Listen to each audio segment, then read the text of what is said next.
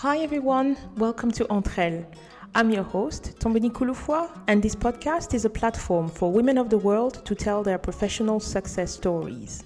Twice a month, I interview a woman who shares her professional journey and her personal goals. Whether she lives in Abidjan, Accra, London, Paris, or San Francisco, her human experience is universal.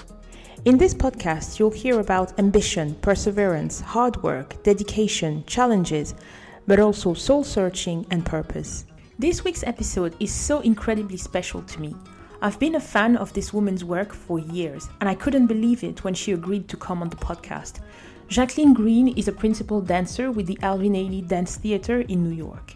I've been a fan of the Ailey Company for over 20 years, and Jacqueline is considered one of its most talented dancers. I quote the New York Times Her intensity radiates across the stage, pulling your gaze like a magnet. I couldn't agree more. I hope you enjoyed this episode, recorded remotely between London and New York. Hi, Jacqueline. Welcome to Entre Elles. Hello. Thank you for having me.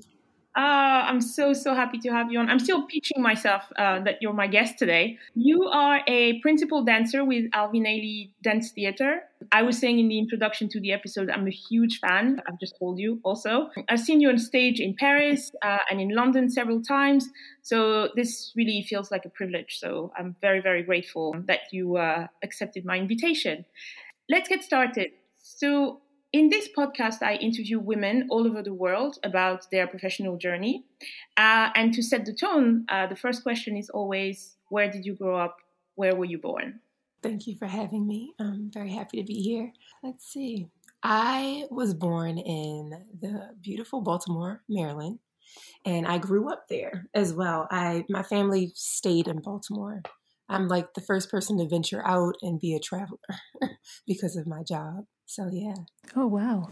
And you've really traveled the world, to say the least. Yes, I miss Paris and London. Uh, we miss you too. So, at uh, 13 years old, you auditioned for Baltimore School of Arts. And um, it was not only your first audition, it was also your first ballet class, which I'm sure you've heard that many times in all the interviews that you've given is pretty uncommon for a professional dancer because usually they start at five years old or something. So obviously you got in and started. Um, did you ever feel at that time like you had any catching up to do? Did, did, did you feel a pressure to perform higher or, or to sort of make up for those years uh, where the other ones are started younger?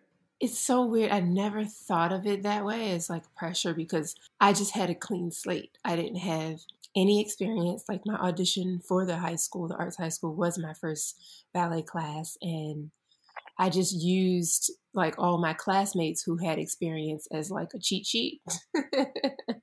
so like not only did I have like my teacher trying to help me like move along and learn this exciting new art form of dance and ballet, classical ballet, but like I could watch my classmates who had a better understanding try to execute things and see how it would work or not work. And then I would steal that, you know, what they tried and help myself grow better. So it's kind of like I feel like it's like when you uh when you want to learn another language and you immerse yourself. like you still take the classes to understand the basics, but then, you know, you get to practice, you get to engage with other people and you get a better mm. understanding mm. quicker. Um, so yeah, it, it never felt like pressure. It was just so exciting and new, very new. was ballet and the arts part of your upbringing? Did you go to um, shows with your mom or your parents? Was that part of your of your life? Classical ballet, no. Dancing around the house and learning dance from like music videos and Michael Jackson, absolutely. you know, dance was a big part of like you know my my family's culture.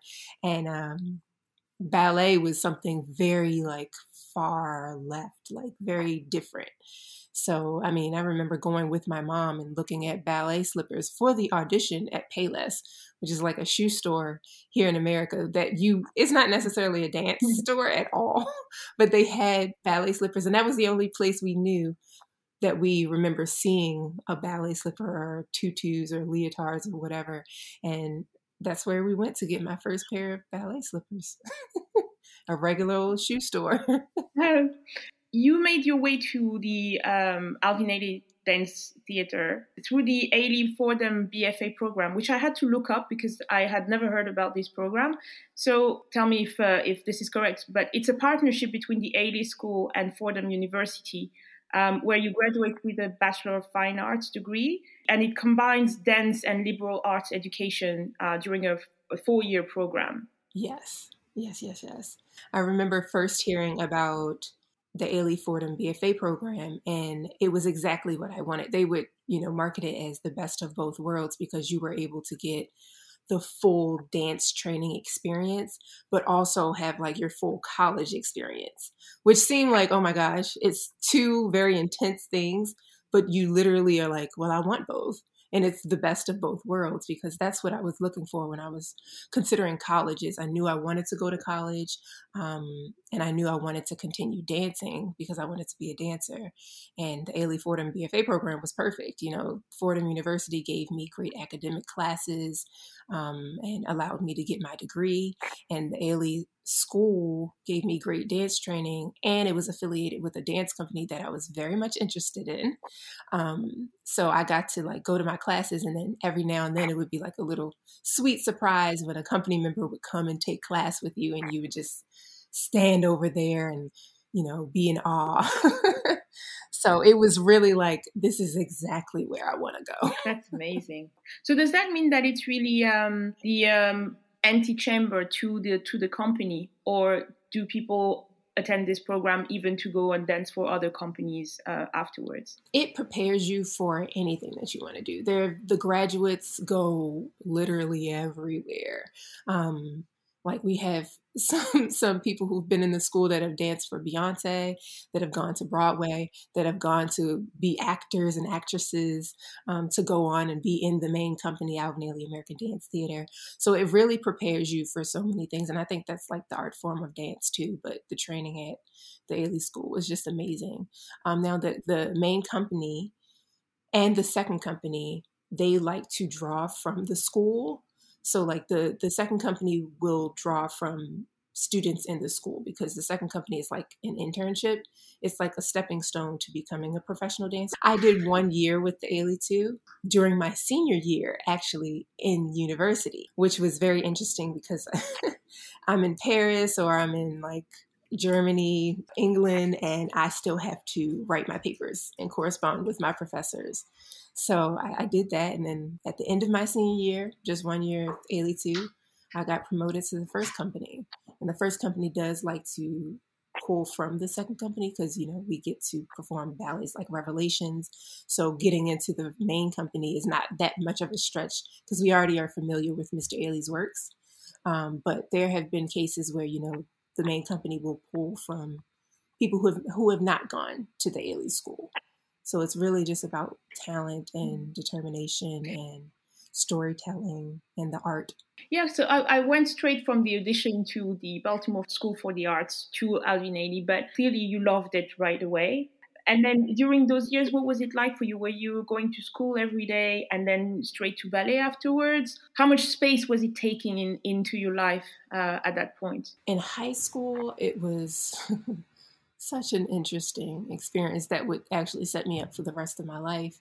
Um, when I first got into the school, we would come in, the day was split in half. Um, because you know if you're dancing you want to stay warm and then you can do like your academics and sit down so the first half of the day i would spend like four hours dancing ballet class modern class um, partnering pointe variations, all the things um, every day, Monday through Friday. And then we would have lunch, and then we would have four hours of academics. So we got like the best of both worlds for high school as well. Um, so I guess I wanted to mimic that in college. Um, college was a little different where we had like, we could have a dance class, an academic class, a dance class, an academic class, a rehearsal, an academic class. So you were like constantly getting warm and like cooling off and getting warm and cooling off. But it was just, you know, sheer determination, like, you know, your first year in college is you're discovering a lot about yourself. But it was it was great. When when you talk about it that way, what I imagine is something like fame. Uh-huh. I imagine like a Debbie Allen being your your headmistress or something, and being the one who tells you this is what you have to do, and who's then showing you these new amazing choreographies. Maybe I'm projecting there, but no, no, it was very much that. I feel like that's the case with art schools. Like fame was very exaggerated, but there were definitely times where we're like singing and dancing in the cafeteria. The vocalists walking down the school hallway like all the time, especially if it's like opera season. You just hear like, oh, and you're in chemistry, like what? so it's very much like fame. Oh, that's so amazing. Before we dive into your transition as a professional dancer, let's talk about the company itself and um, its spirit, really, because it's it's renowned um, around the world. Well, I've been living in London for ten years, but before that, I was in Paris, and um, there is this dance festival that's called Les Étés de la Danse that invites uh, a company from abroad every year. Yes. And uh, every two years, the uh, Alvin Ailey um, Dance Theater would come to Paris. So I was uh, I was signed up, so I was I would go every year. So I've seen companies from Cuba, from but I have to say that the only one that always always sold out was you guys. I mean, always. That's how I had this picture with you because, so yeah, so, so for the uh, listeners, so I have a, a, a, picture from, I think it was six years ago or something like that. Everybody knows that uh, my background is in investment banking. And so I, I organized events to take clients out. And that year I just decided, you know what, I'm going to do something that I like for once. I'm not going to take you to something that I know that you guys always do, like wine tasting or whatever. I'm going to take you to ballet. And they were like, really? So I took, I think it was six of them or something. And it all men, and so they brought their wives. And one of our manager was a member of the uh, organizing committee of Les Étés de la Danse. That's amazing. So, uh, so we were there for the premiere, and then that's how we then went upstairs and met you guys. And the clients were like mesmerized. Uh, it was amazing. It was amazing. But yeah, so going back to what I was saying, so you you guys are, you know, it's the company is known uh, around the world. I've I've seen you in London, and it was the same, packed, sold out. But it's not just dance right? That's what's fascinating about it. And that's why every time you take someone new, it, it's always more, it takes them, you know, mm-hmm. in a different place. Why do you think that is? And what does Alvin Ailey represent for you as a, as a dancer? One of the reasons I was attracted to the Alvin Ailey American Dance Theater was because of that very thing, like that, that thing that each person has their own like definition of um, the experience that you get when you watch the company perform. I like to say that dancers with the Alvin Ailey American Dance Theater, past, present, future, are divine storytellers. It's like, yes, we have dance, we have the language of dance, but not everybody knows an arabesque or a plie, you know, but you have to make an arabesque or plie mean something. So that means intention and storytelling behind the dance to give it a meaning to make people out there who can't necessarily identify the steps, but they can identify with the feeling. And that feeling will take them through a journey and stay with them. You know, you never leave thinking, oh my God, you know, her leg pointed so far to the, the right of the stage. It's like, no, oh my God, she just made me like feel at peace or she brought me so much joy, you know, he, she or he. And that's what is more important to me and what I saw when I first saw the Ailey Company and why I wanted to join and my mission as a dancer within this organization and as a dancer and artist myself. Um, and Mr. Ailey, I believe, you know, I wasn't, I was born after his death, but like within the same month in December 89. Um, but I feel like I know him so much through his choreography um, because he left us such um, a great group of work, pack of ballets that he put his heart and soul into.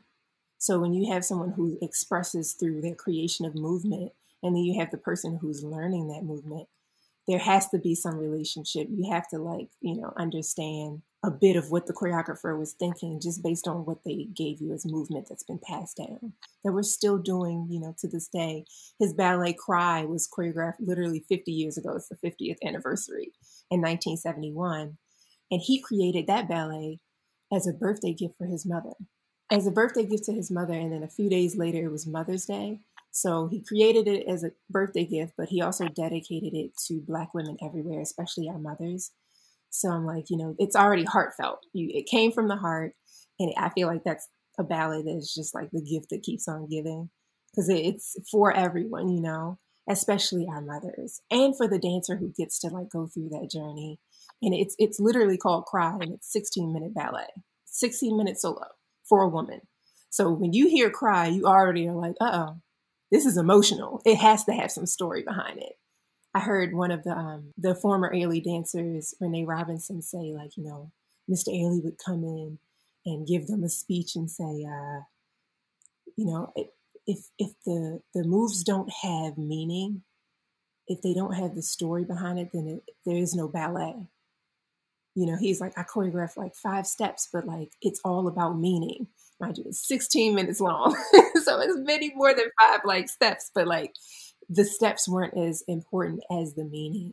Of course, you want to execute the steps properly, but nobody wants to just see you execute. They want to feel something while they watch you go out there and be free and vulnerable and brave on stage. So like I just I, I respect him so much and I never got to meet him, but I do feel very connected to him, and it's the reason why I wanted to join the company. Hmm. Um, I was going to talk about it later, but um, uh, you're giving me a great segue here with Cry. Uh, I think Cry was first performed by Judith Jamison, right? Uh, who was the uh, second uh, artistic director of the company. Yes. And um, you performed Cry in 2018 at uh, Black Girls Rock, an event that was organized by BET, and Yolanda Adams was singing live, and that was to honor Jamison. Yeah, that was a phenomenal experience it's it's special for this reason. There, when you get into the main company, not every Ailey woman is given the opportunity to learn cry, and then not every Ailey woman is given the opportunity to perform cry. So it's already a small group of women who get into the main company, and then a smaller group of women who are asked to perform this ballet. It's very iconic. Miss Judith Jamison premiered it and made it like this amazing ballet that it is because she was so raw and vulnerable in it. So it just kind of set the standard. So you needed to, you know, have a dancer who would be willing to go that distance. And then, you know, after we have that small group of people, then not many people have been given the opportunity to film this ballet. So to be asked to perform it for BET's Black Girls Rock and honor the woman who premiered it. I was like, it's no pressure, yeah. you know, but it's just complete, you know, I'm, I'm honored. Yeah. And to see her smiling face at the end, you know, because she's a phenomenal woman. I mean, decades with the organization making it this great, you know, ambassador that it is, um, cultural ambassador. So, yeah, that was a very magical moment it felt like it just watching it. I just wanted to to, to quote uh, something that she said actually in, in her acceptance speech, um, Judith Jamison. She said, "Know that you don't always get there by yourself. You're constantly lifted by trailblazers and mentors," which I thought was so was such a beautiful thing to say. Absolutely. You're saying that not all dancers are offered a chance to perform cry either live or on camera. Yeah. But you've actually performed it a second time for a performance that will air tomorrow in the US for Mother's Day. Um, but this podcast will actually be published after that. However, it will be available on YouTube if uh, people just go and search Cry Alvin Ailey 2021. Can you tell us about that performance? It's a um, reimagined film of Cry um, that will premiere on Mother's Day. Mm. At 3 p.m. Eastern Standard Time, but it will be available for two weeks after its um, debut on May 9th. Okay. Right? May 9th, yes. Um, so people can still, you know, get to see it for two weeks. Um, I'm very excited to have like my family waiting. yeah, and even that that filming was like that's you know we're back in the studios and because dance is a little different now our our stage is you know video you know we're used to touring and performing night after night but because of coronavirus we have adjusted like a lot of the arts world um, and put a lot of our ballets on film, which I think is just great, you know, because I want to have that to watch, you know, in the middle of the night randomly when I get the spirit. Yeah, so we've been in the studios preparing for filming. Yeah, and other things coming along. So I've already filmed this, so we're moving on to like what the next film is going to be. And hopefully, when we get back on stage, we're like prepping, keeping in shape, making sure we understand storytelling and everything because you know you those are things you have to practice is like your storytelling capabilities through your dance because it can get very much like, okay, it's fitness, but it's like, no, it's more, it's art. So just staying in tune with that. Mm-hmm. Um, I'm, I was, I'm very excited for this, this premiere, just because, like I said, it's not many women who get to film it. And I believe the last time it's, it's like maybe two or three women on film doing Cry. And I'll be like the fourth of the history of since 1971 that's available right now to audience. I think it's like three women. So like, oh, I'm making history. yeah, yeah, you are. I think I've seen you perform "Cry." In, like, I'm trying to remember if it was. I think it was in Paris. Being an Alvin Ailey dancer, it requires to be a lot more versatile than any other company that I have seen uh, because you have to have um, ballet skills, but also, you know, some of your pieces are hip hop, others are, um, you know, sometimes you dance on drums. How does one approach that? And I saw an interview where you were saying that the first, in your first year, I think, in the company, um, you were asked to perform in a hip hop piece and I guess it wasn't part of what you were doing at that time. Mm-hmm. Um, so, so, yeah, can, can you talk about that? About how, how versatile you have to be as an as as an Alvin Ailey dancer? It's the reason you want to join the company because it's a repertory company, which means like we have Mr. Ailey's ballets as the founder. We perform his ballets, but he also wanted to give opportunities to different choreographers to come in and work with his company. So just based on that, you never knew what you know what style the choreographer would come in with. So you just had to get good at anything. And that's just kind of lasted through the ages. And so I think it's what makes, you know, people who get into the Ailey company, the dancers here are just so special because they can do anything. And usually people are specific with which kind of dance they do. Like if they're ballroom, they're ballroom. If they're hip hop, they're hip hop. If they're ballet, they're ballet. If they're modern, they're modern. Contemporary, but you never know. You could do, I've had nights where I've had to do a hip hop piece first, and then a classic contemporary ballet second, into a modern piece last. And it's like you have 15 minute intermissions, you got to switch quickly. Or if we're overseas, it'll be 20 minute intermissions. But you you have to switch styles. But I found that so exciting. I wanted mm-hmm. that. I wanted to be able to, you know, have where I would dance, keep me on my toes, literally and figuratively. you know, switch it up, keep me excited about it, you know, make me grow. Um, my first year in the company, I did I did have to perform a hip hop ballet called Home by Rennie Harris. And like I said, when I started in high school, like I was dancing around the house, yes, and I started in a high school and ballet gave me this upright posture, which I love. And I didn't necessarily go and do like hip hop social dance. So when I got in the company, I'm like, oh my God, I have not really taken a hip hop class. Like, and I'm low key the lead in this hip hop piece, one of the leads. And I'm like, mm-hmm. oh man, okay, well, you, you're a dancer, you're from Baltimore. You know, you grew up dancing in your house. You can pull from certain experiences. And it was, you know, hip hop comes from social dance, from the people. So like I had it in me anyway. It's been codified and it's been given, you know, steps have been given names and things, but it essentially came from the people. So I drew from that and, you know, was comfortable within that as I performed the piece. I love that piece. You know, it does connect me from home and it's fun, you know, fun for us, fun for the audience. Um, but yeah, it's uh, that's why I love the Ailey dances because they can literally do anything. Yeah, you can indeed. it's funny that you're mentioning uh, Rennie Harris because um, I think one of the last pieces that I saw of Ailey uh, here in London was uh, Lazarus. Yeah, I, I loved loved it, loved it, and the costumes were amazing. It was so colorful, and ah, I loved it. That's a special ballet right there. Sixty minute hip hop. We've never actually done. Well, I haven't done, and I don't think the company in its history has done a work that is two acts so like we usually have our performances split up into three ballets and then we have like two intermissions. But this ballet was 60 minutes split up with an intermission. But during the intermission, it was music that kept going through the intermission. So you stayed connected, which was very different and very, I had never had so much storytelling through hip hop.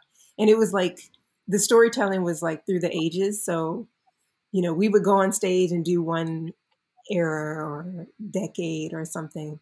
And then when we left the stage, we had to hurry up and quick change and get into the next era, and it would be a different fashion statement until we got to like present and future. And it was just exciting, like all the elements. Oh my gosh, so many elements, so many moving people, so many people in the in one cast too. Like it's just you see us on stage, but if you look in the wings or behind, people are running around. There are costumes everywhere.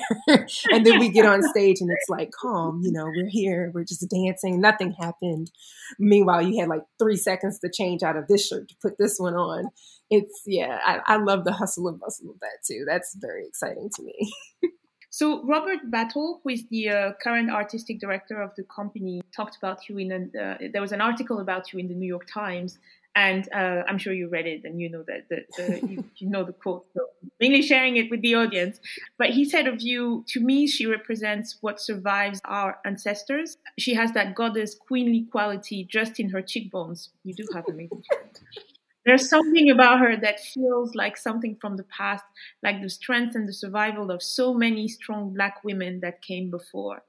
And I felt like that connected to what you were saying earlier about that sense of legacy, right? And yeah. and you know, there's this notion that uh, it's not again, it's not just the art form. There's that storytelling and the history, the mentors and the trailblazers, and that's all part of the of what you guys are able to share with us when you're on stage, which is pretty amazing. That's what we aim to do. So if it comes off, it's like affirmation. Let's talk a bit about Revelations. So Revelations is considered Mr. Ailey's signature piece. I saw an interview where Gayle King was saying that she saw it five times. I was like, ah, I've done more than that. For people who don't know what Revelations is, how would you describe it? And uh, how do you feel about it? What was it like? Because you were you were saying that you started performing it when you were still before you joined the company, right? So one, how would you describe it? And two, what was it like for you? So growing up, knowing about dance, um, American Dance Theater was like this is back in high school, and you know I'm learning about all the dance like the choreographers, the companies, everything. And I learned about Alvin Ailey in the Alvin Ailey American Dance Theater. And of course, as soon as you learn about Mr. Ailey, you learn about Revelations. And he choreographed it in 1960 and he he choreographed it as a part of his blood memories which is again like i say you know he puts his heart and soul into it and it's his blood memories from growing up in rural texas and um, it, uh, it's comprised of three sections Pilgrims of Sorrow, Take Me to the Water, and Move Members Move. And so Mr. Ailey's experiences you really just can see within the ballet. The first section is about, you know, sorrow and overcoming and being low and weighted. And then the second section is it's the baptism scene, which is like reborn, refreshed, new life um, where a couple is baptized and there's a whole dramatized baptism happening within the scope of dance um, where you know you see the umbrella woman you see cloth you see someone running around with twig on stage. Um, my favorite role in the entire ballet is the umbrella woman. Just want to throw that out there. Uh, she is like the one who leads and guides them to this re- rebirth. Um, so you go from sorrow to like rebirth, refresh, like springtime, like awakening. And then the third section is introduction of joy and hope. So it really takes you from sorrow to like hope of the future and joy and promise, um, which is, you know, it's a cycle of life, right? And although it's Mr. Ailey's memories, many people who aren't American, who aren't Black, who aren't of the same sexuality, um, same background, they can relate to that story of sorrow to hope and joy. So I think that's why it resonates with people globally. You know, you might not know the same language, you might not know rural Texas, but you understand the intention and the divinity and the feeling behind it. And it gives you that sense of hope no matter where you're from, no matter who you are. Um, and it's a special experience for each person. You know, I, I felt away watching it and then learning it. And I still feel, you know, as a dancer, very honored and privileged to be able to perform it and still receive that. So, as much as you feel watching it, we also feel performing it as the dancers. This is the end of my 10th year with the company. So I've been doing it for about 11 years now. And it still feels new every time you get out there and you do something because there's so many elements that are new. So, you know, the cast, it's what I think it's nine couples, 18 people every time we do Revelations. And you never know. One night I'm doing Fix Me Jesus, which is the duet in the first section. I could do it with six different partners. You know, so it's like the casting is different. Your body is different the day you wake up. The city is definitely different, you know, on tour. Um, how you feel, what you've experienced in your personal life and your professional life and what's going on in your country and the world all influence, you know, how you go about performing this ballet. And you really can like vent through this ballet because it allows you to have that moment of sorrow, but then it also gears you up to like push for hope. And then at the end, you do rejoice. So it's very like therapeutic and cathartic to be able to do this. But it really is actually, as I think about it, like of all the things that have happened in life, if I'm frustrated, I know I can come in and I let it out and dance. And then by the end of the night, I have a sense of hope and joy and release from my frustrations. So it's always new. It's always necessary to dance it and to see it. I remember my first year in uh, Ailey Fordham um, BFA program. The Ailey company was at City Center every December. They're at City Center, and I would run after my class. My class would get out at like seven twenty, and the performance was at seven thirty. I would run across town in New York to make it to see Alvin Ailey. And I remember seeing Revelations like 19 times that first year because I'd only seen it on film, like, you know, in high school in Baltimore. And then when I finally got to the city, I said, I'm going to take advantage of this. I get to see the company live. I would run after class and I like saw it like 19 times. And it's just been nonstop ever since then. And also you always get a response from from the audience, right? With that one. I mean, every time I've seen it, I mean, I've seen it in Paris and in London. You always get a standing ovation. It's it's a fantastic piece. Uh, I think I've seen you do "Fix Me Jesus" with um, with Yannick Lebrun. Yes, yes. You, two are amazing on stage together and um, yeah, it's it's it's it's a beautiful piece um, from start to finish. I love Yannick. You actually were um, a, a, visitor uh, to the um, Royal London Opera. How different is it from what you know as an Alvin Ailey dancer? That was my first guesting opportunity. We were performing. There was a collaboration performance for Wayne McGregor, who is a resident choreographer of the Royal Ballet, and so he has this ballet Chroma that the Royal Ballet did. And then years later, like Alvin Ailey, um, we performed and we got to work with him. And so they were honoring him as the choreographer. And he was like, I want to do a collaboration between Royal Ballet and Alvin Ailey dancers. And Chroma was the ballet. And like five of us went over, and five of the Royal Ballet dancers were in the piece as well. And we were so afraid, both sides. This is like the craziest thing. We were like, oh my God, the Ailey dancers were like, oh my God, it's the Royal Ballet. Oh my God, they're so beautiful. They're so amazing. And then the Royal Ballet was like, oh my God, it's the Ailey dancers. and so we didn't know. We were just like being like a little weird and like, you know, you know, our best behavior. And as we went into rehearsals, because, you know, dance is your common language, we got to know each other better. And we were like, oh my God, we were thinking the same thing about you guys.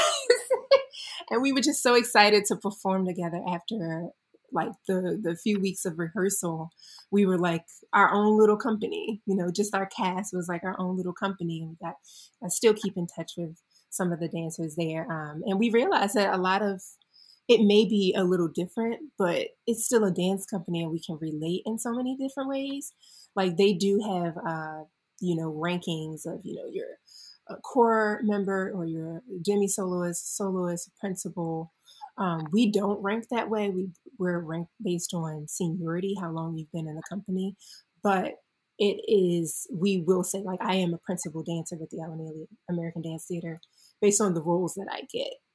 Um, and you kind of like we move we have people move our them their quote unquote rankings up based on like the opportunities that you get and your maturity within the company. Because I came in my first year, I was not a principal. You know, I came in and learned the core roles and was given, you know, they gave me more opportunities and trusted me with different ballets and then i would grow within that and then they started giving me more and that's how you know you become like a principal it's like they can trust your maturity and your technique and your ability to execute um, so we the principals Ailey were dancing with the principals there so we all kind of had similar stories and like you know when they go on tour it's different from how we go on tour but we go on tour you know and you know, our bodies might feel different based on different ballets and stuff. So it was just nice mm-hmm. to like talk to people outside of our own company that had similar things going on. You know, we all try to sign up to get physical therapy, you know, if something's going on. It's just,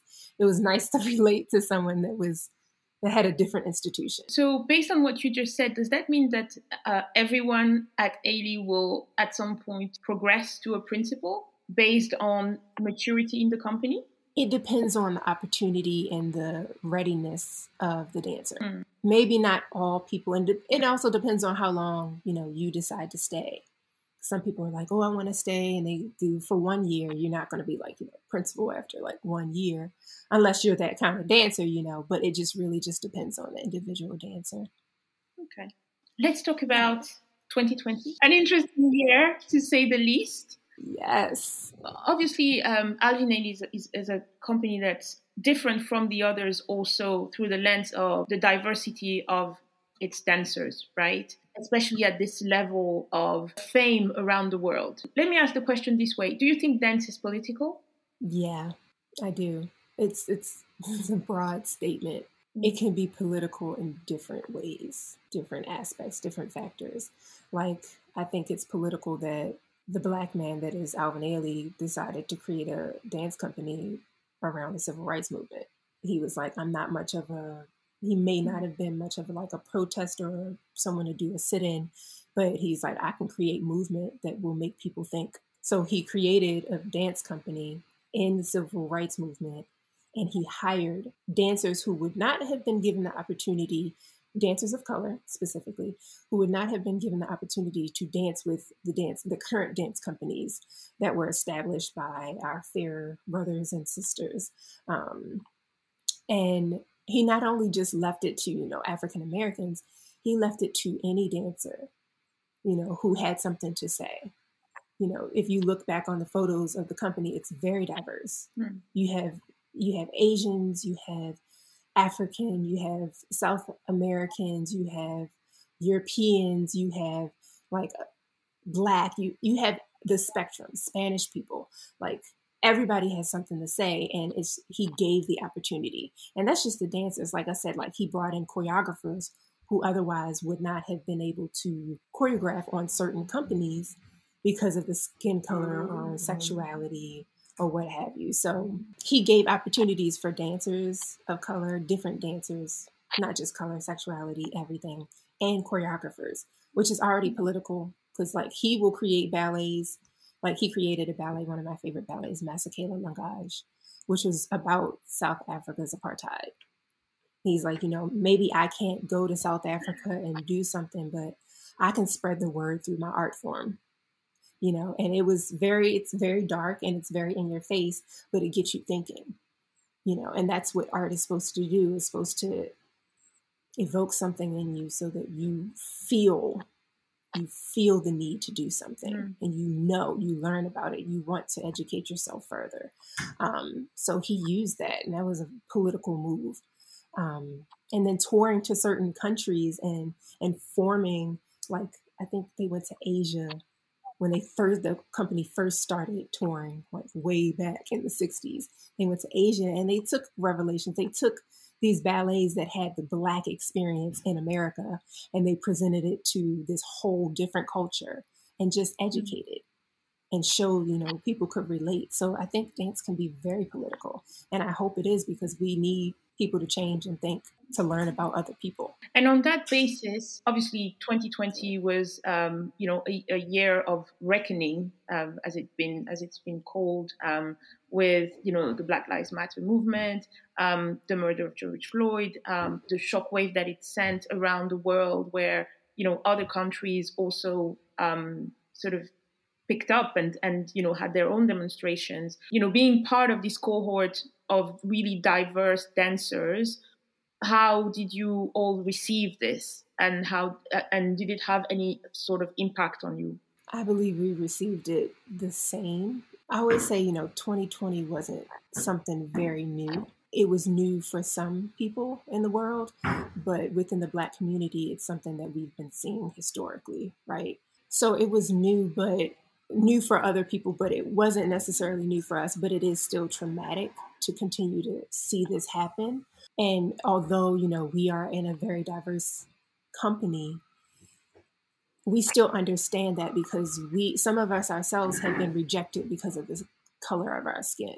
So we still understand, you know, the difference of being a person of color in this company versus others. Um, but we understood because we are in a company that is diverse, we could be on the front line and show the beauty that is the, the black body, the body of a person of color, that there is beauty and celebration in it. So, you know, when I would use my social media platform, which is the new stage for a lot of people, um, it was always to just demonstrate that, you know, that Black people have a lot to contribute. we're out here, we're doing amazing things. We are beautiful, we are capable. Um, and during a time when you just see people judge people of color so harshly um, and treat them in a manner which is not even human. So it was it was through that art of being a dancer and using my voice through my body of just showing, trying to make up for what had been played and played and played over of sadness to give some people like hope. So from BLM to COVID. Um, so 2020 was uh, a difficult year for many, but especially for people in the arts because obviously your whole world revolves around bringing people together, and suddenly you couldn't do that anymore. Also, your life was spent traveling. Uh, what seven, eight, nine months out of the year. Um, so how did you manage to stay sane during that time and how, how did you navigate that period? how did we stay sane? okay, I feel like everybody has like their COVID story. Ours is kind of interesting. Like we, in the beginning of the year, we leave for our North American tour in February. And was that 2020? We had a 21 city tour that we were about to embark on. And we'd heard about coronavirus and it was on the West Coast, but you know, never in the history of Ailey has a tour been canceled or changed or anything. So I'm like, okay, yeah, you know, we'll keep up with it, figure out what's going on. And so we get into the end of February and then coronavirus is growing. We are in Iowa City doing a couple performances and we're just hearing more and more about it and we're headed you know of the cities that we're visiting we're headed to the west coast which is where it's like becoming a big thing. And so they're like oh we need to discuss what's going on all the you know safety protocol. And so we leave iowa city and we're in we're in the air headed to dallas dallas texas. And i could feel that something big had happened and as we touch, literally, we touch down in Dallas at the airport. I look around and the energy is just off. People are just like looking confused. They're looking worried. Like something definitely has changed just within the flight. you know, it's like night and day. Something happened. We, we got left in Iowa and it was fine. And we landed in Dallas and something just big happened. And I think the NBA had like canceled the rest of the season, which was huge, you know. So we get to from the airport in Dallas to our hotel. And our company manager tells us, so this city and the next city will be canceled. Here's your room key. We'll be trying to figure out how to send you home. So I'm like, I have my room key, but I'm don't need to unpack because we're going to be leaving. I'm like, this city is canceled. Like the next city is canceled. Ailey's just doesn't do that. Like we've never had a city or any part of tour canceled. And so I get in my room and we, I come out and meet with the company and we're like, what's going on? You know, coronavirus has grown. So they end up sending us, you know, to a, the origin city, our city of origin, New York City. I came to Chicago actually because my fiance is from here and I just left Chicago like before Iowa City. So I was like, okay, let me just, you know, stay in the middle of the country just in case we need to go continue tour. So crazy to think about that now. um, came back here, was very happy. I was family and my, my, my babe. And the longer we're there, we're, we're like staying put in quarantine before they even said like quarantine. We just realized, oh, more cities are being canceled. The rest of the season is canceled. The rest of the tour is canceled.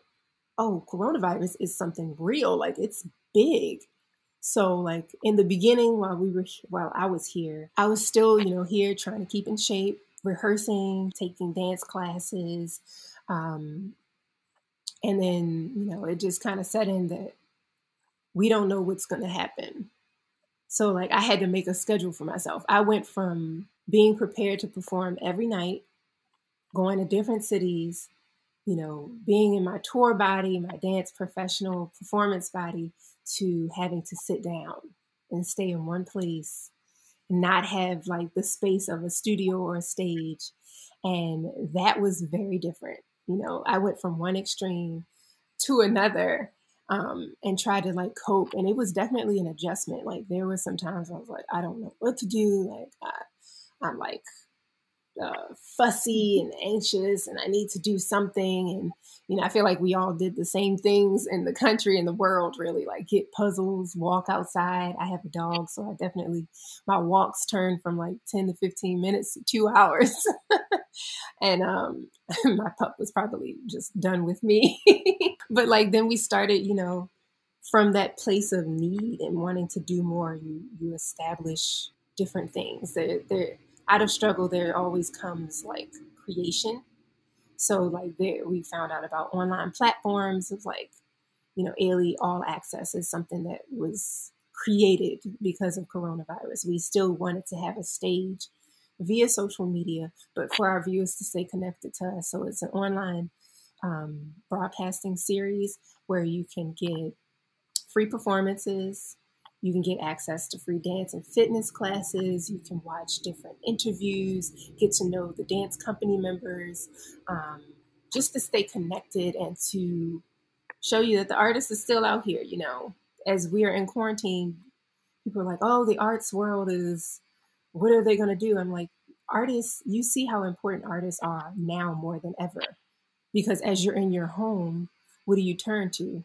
Movies, books, fitness classes, music, artists, you know, they are helping you get yeah. through this time.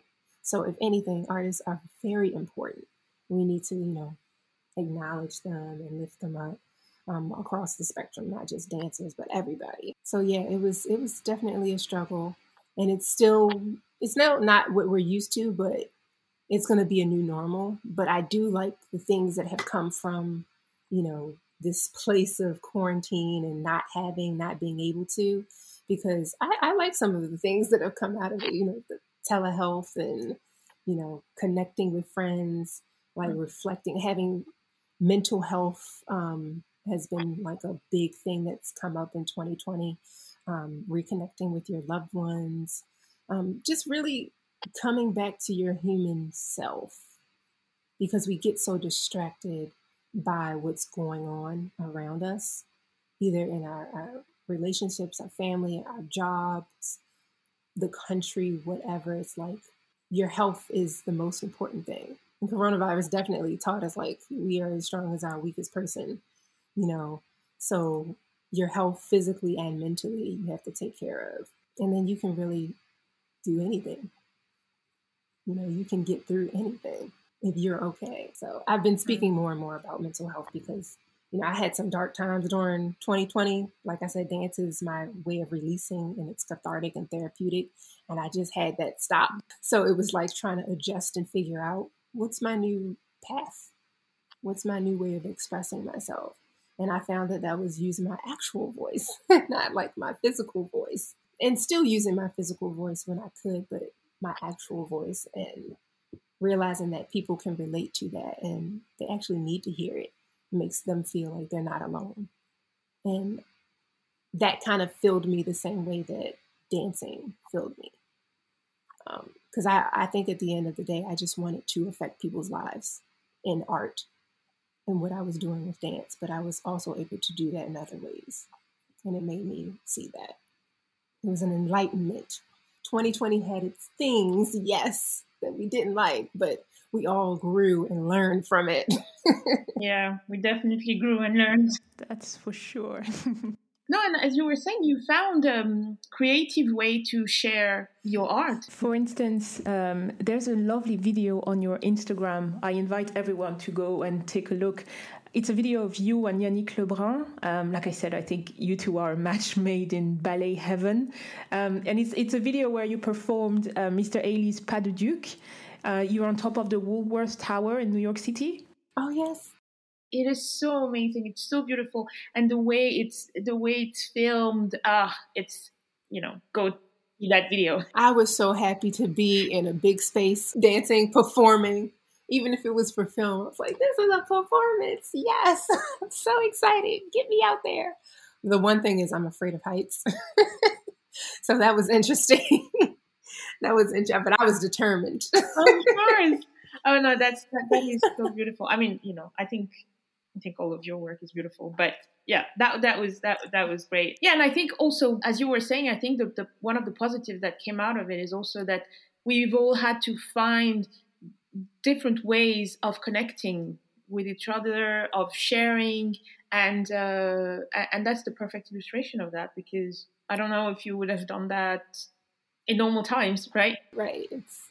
So um, we're um, getting to the end of this uh, conversation. What are you looking forward to? We were talking uh, uh, before we started recording about uh, getting our vaccine. So you got your first jab. I'm getting mine tomorrow. It's the new the new conversation that we all have with each other, right? Yes. What are you looking forward to now that it seems that we're getting on the other side of this? Hopefully. I'm looking forward to traveling. I've always loved traveling, and you know, my job lets me travel and dance, which is just great.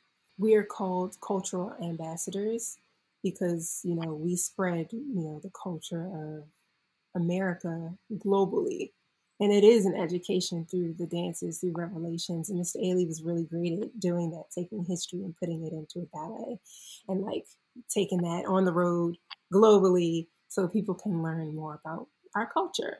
So we are like cultural ambassadors. But like this summer, you know, as the weather gets warmer and more beautiful and, you know, just invites you to go travel, um, I have some things set up, you know, dance. There are some festivals where you can dance outside. So I have some things scheduled in the summer where I get to actually do dance performances mm. live. Um, and I can travel to go do that. Is that in the US? Yes, yes. I'll post about them um, if you do travel, you have to quarantine. And it's like, I'm used to being in a city maybe for two days and moving on to the next. And so touring, all of that, being in the studio, being able to really be within six feet of friends and family and partnering as a dancer. Uh, partnering, yes. Touching someone, hugging people. So I'm looking forward to a lot of that. I'm, I'm happy to finally have my first jab so that I can, you know, feel safer for myself and my, my loved ones to be able to connect a little bit more. So, last thing, um, you know, you, you are a principal dancer. Do you think about the, the future and, uh, you know, how you see yourselves, I don't know, 20 years from now? Do you think about that, or are you more in the moment and you want to enjoy this amazing career of yours and, and you know, push your art to, to where it takes you? No, this is a very great question, especially for like aspiring artists. It's like, you know, you focus so much on like, I want to be a dancer, I want to be in a dance company. And that is great. Like I'm very happy with my career. I'm still dancing. I'm still able to continue to dance. But you definitely like 2020 has taught you like you have so many different skills. And you know, people naturally assume, oh, you want to go into teaching or you want to be a director or a choreographer. Sometimes people, you know, they don't choose that. I think I'm one of those people who doesn't choose that. I have a, a business that's up and coming um, that has dance within it, but it doesn't require me to continue to dance. And I, I, I will stay connected in the dance world once I decide to retire um, because it's been such a big part of my life and I believe in what it does um, even for young students who take dance now and don't want to be dancers, you learn a lot from being, you know, a student as a dancer. Um, so, and it's, you know, physical self esteem, like discipline, time management, all that motivation, all the things that come with it. But you really can do anything. I've had friends that danced, went on to be lawyers, danced, went on to be actors. Like it really is just, it sets you up and it teaches you about yourself.